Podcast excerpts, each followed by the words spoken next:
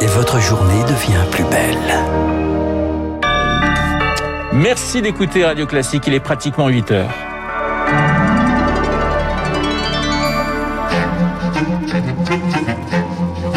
7h30, 9h, la matinale de Radio Classique avec Renaud Blanc.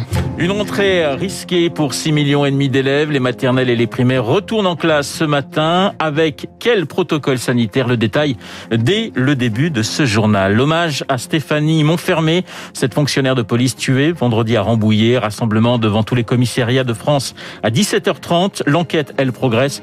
On fera le point dans cette édition. Et puis, le sacre d'un Français, Florian Zeller, cette nuit aux Oscars à Los Angeles. Il décroche deux statuettes pour son film The Father. Meilleur scénario adapté et meilleur acteur pour Anthony Hopkins. Radio classique. Et le journal de 8 heures nous est présenté par Lucille Bréau. Bonjour Lucille. Bonjour Renaud, bonjour à tous. C'est la rentrée pour 6 millions et demi d'élèves. Eh oui, trois semaines que la sonnerie n'avait pas retenti sous les préaux et dans les cours d'école, rentrée en présentiel pour les maternelles et les primaires, mais avec un protocole sanitaire toujours très strict. Rémi Vallès, vous suivez ce retour en classe pour Radio Classique devant l'école élémentaire de la bienfaisance dans le centre de Paris. À quoi ressemble ce protocole renforcé? Eh bien, un, protocole sanitaire très strict dès le premier cas de Covid détecté parmi les élèves. C'est désormais la classe entière qui ferme pour une semaine. Une mesure radicale qui rassure hein, globalement les quelques parents que j'ai rencontrés ce matin, mais qui risque de virer au casse-tête. Il va falloir s'adapter pour récupérer les enfants en, catastrophe, me disait Charlotte, maman de deux petits en CE1 et CM2. Alors ces enfants, elles, vont continuer d'aller à la cantine. Les réfectoires restent ouverts en cette rentrée, bien qu'ils soient considérés comme le maillon faible du dispositif sanitaire. Mais pour limiter le bras les élèves d'une même classe doivent désormais déjeuner ensemble, séparés d'au moins 2 mètres des autres classes. Enfin, dernier élément euh, clé de cette reprise, la montée en puissance des tests. 400 000 tests salivaires doivent être déployés dans les écoles élémentaires dès cette semaine. Alors ici, l'école de la bienfaisance, on ne sait pas trop comment ça va se passer. On n'a pas vraiment été briefé, m'expliquait un professeur que j'ai croisé. Euh, c'est peut-être pour éviter un retard à l'allumage que le ministère de l'Éducation incite les parents à prendre les devants en prenant la température de leurs enfants chaque matin avant de les déposer à l'école. Rémi Vallès en direct de l'école élémentaire de la bienfaisance. C'est à Paris pour Radio Classique. À noter qu'Emmanuel Macron lui se rend ce matin dans une école élémentaire de Melun, en Seine-et-Marne. Lucille, une rentrée en terrain miné. Hein. Avec 30 000 cas de Covid détectés en moyenne tous les jours et près de 6 000 lits de réanimation occupés, la situation sanitaire est encore extrêmement tendue. Pourtant, l'étape suivante se prépare déjà. La réouverture progressive des terrasses de certains lieux culturels, ce sera pour la mi-mai.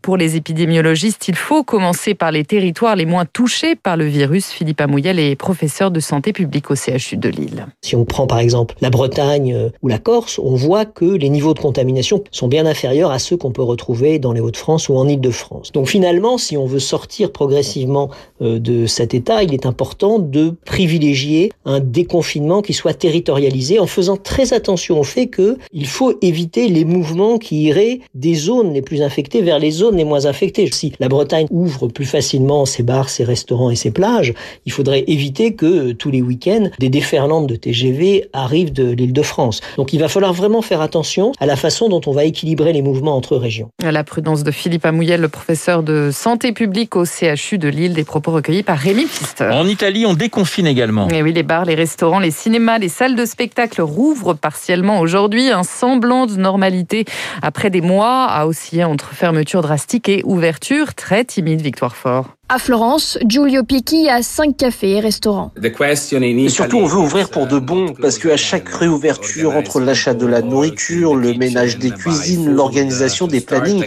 c'est un trop gros investissement. Cette fois-ci, il pourra servir simplement en terrasse. Il aimerait que les assouplissements aillent plus vite. La semaine dernière, beaucoup, beaucoup de restaurateurs sont allés devant le Parlement. C'était une manifestation pour demander au gouvernement de pouvoir travailler, parce que bon, en six mois, les contaminations ont augmenté alors qu'on était fermé. Pour Jean-Pierre Darnis, maître de conférence à l'Université de Nice, spécialiste de l'Italie, Mario Draghi est parti d'un constat. Les clusters ont lieu chez des gens, dans des repas de famille. Maintenant, c'est faire en sorte que ce genre de choses-là ne repartent pas. Il mise donc sur les beaux jours, terrasse jusqu'à 22h, spectacle en plein air dans la majorité du pays et dans les écoles, les cours se feront fenêtres ouvertes.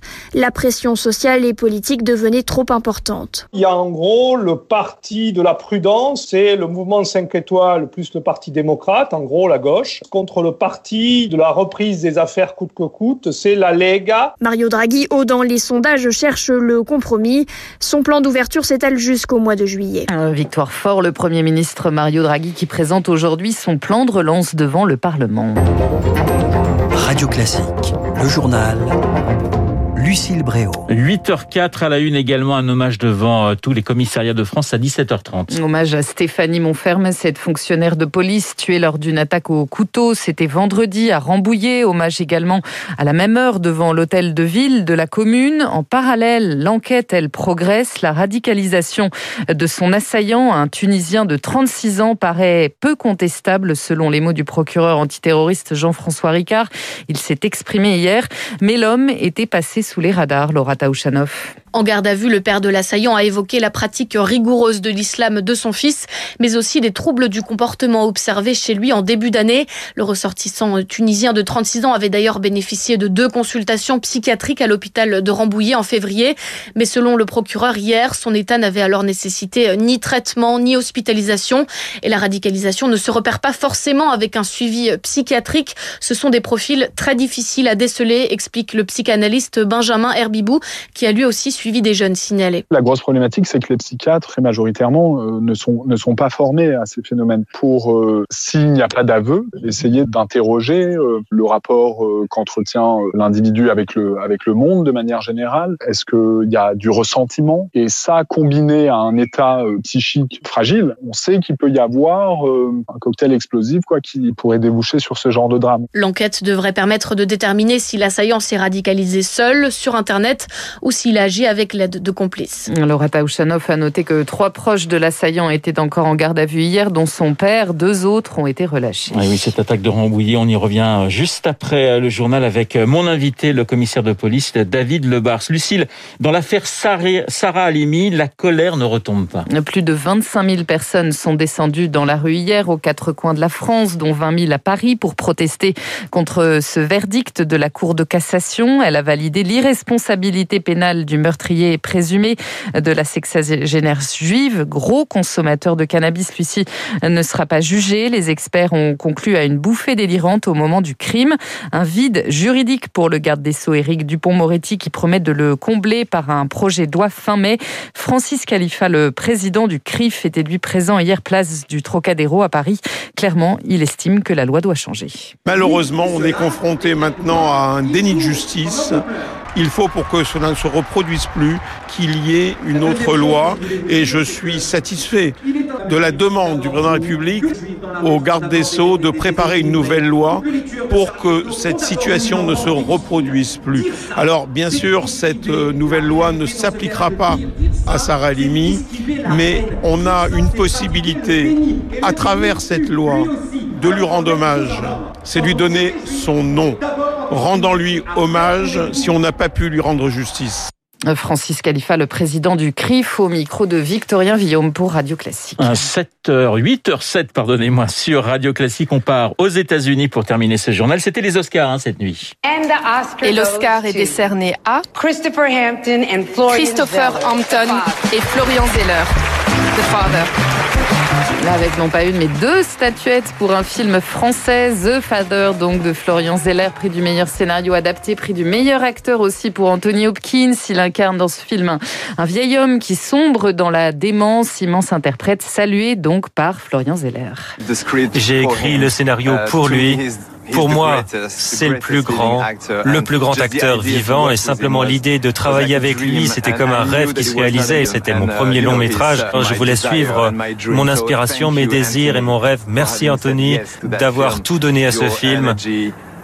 ton énergie, ta grâce et ton talent, d'avoir partagé ce cheminement avec toi, c'était une expérience époustouflante, la meilleure de ma vie. Et enfin, merci à l'académie. Florian Zeller cette nuit à Los Angeles a noté aussi ce carton plein pour Nomadland de la cinéaste chinoise Chloé Zhao. Trois statuettes, meilleure réalisatrice, meilleur long métrage, meilleure actrice pour Frances McDormand. Et puis on va terminer totalement ce journal avec le football. Et oui, Lille qui a repris hier soir la tête de la, du classement de la Ligue 1 après sa victoire sur le fil 3-2 à Lyon à quatre journées de la fin. Effectivement, Lille devant euh, Paris et Monaco. C'est très très serré. Merci Lucille, on vous retrouve à 9h pour un prochain point d'actualité. Les 8h09 sur l'antenne de Radio Classique. Dans un instant, l'édito politique de euh, Guillaume Tabar et puis mon invité, le commissaire de police David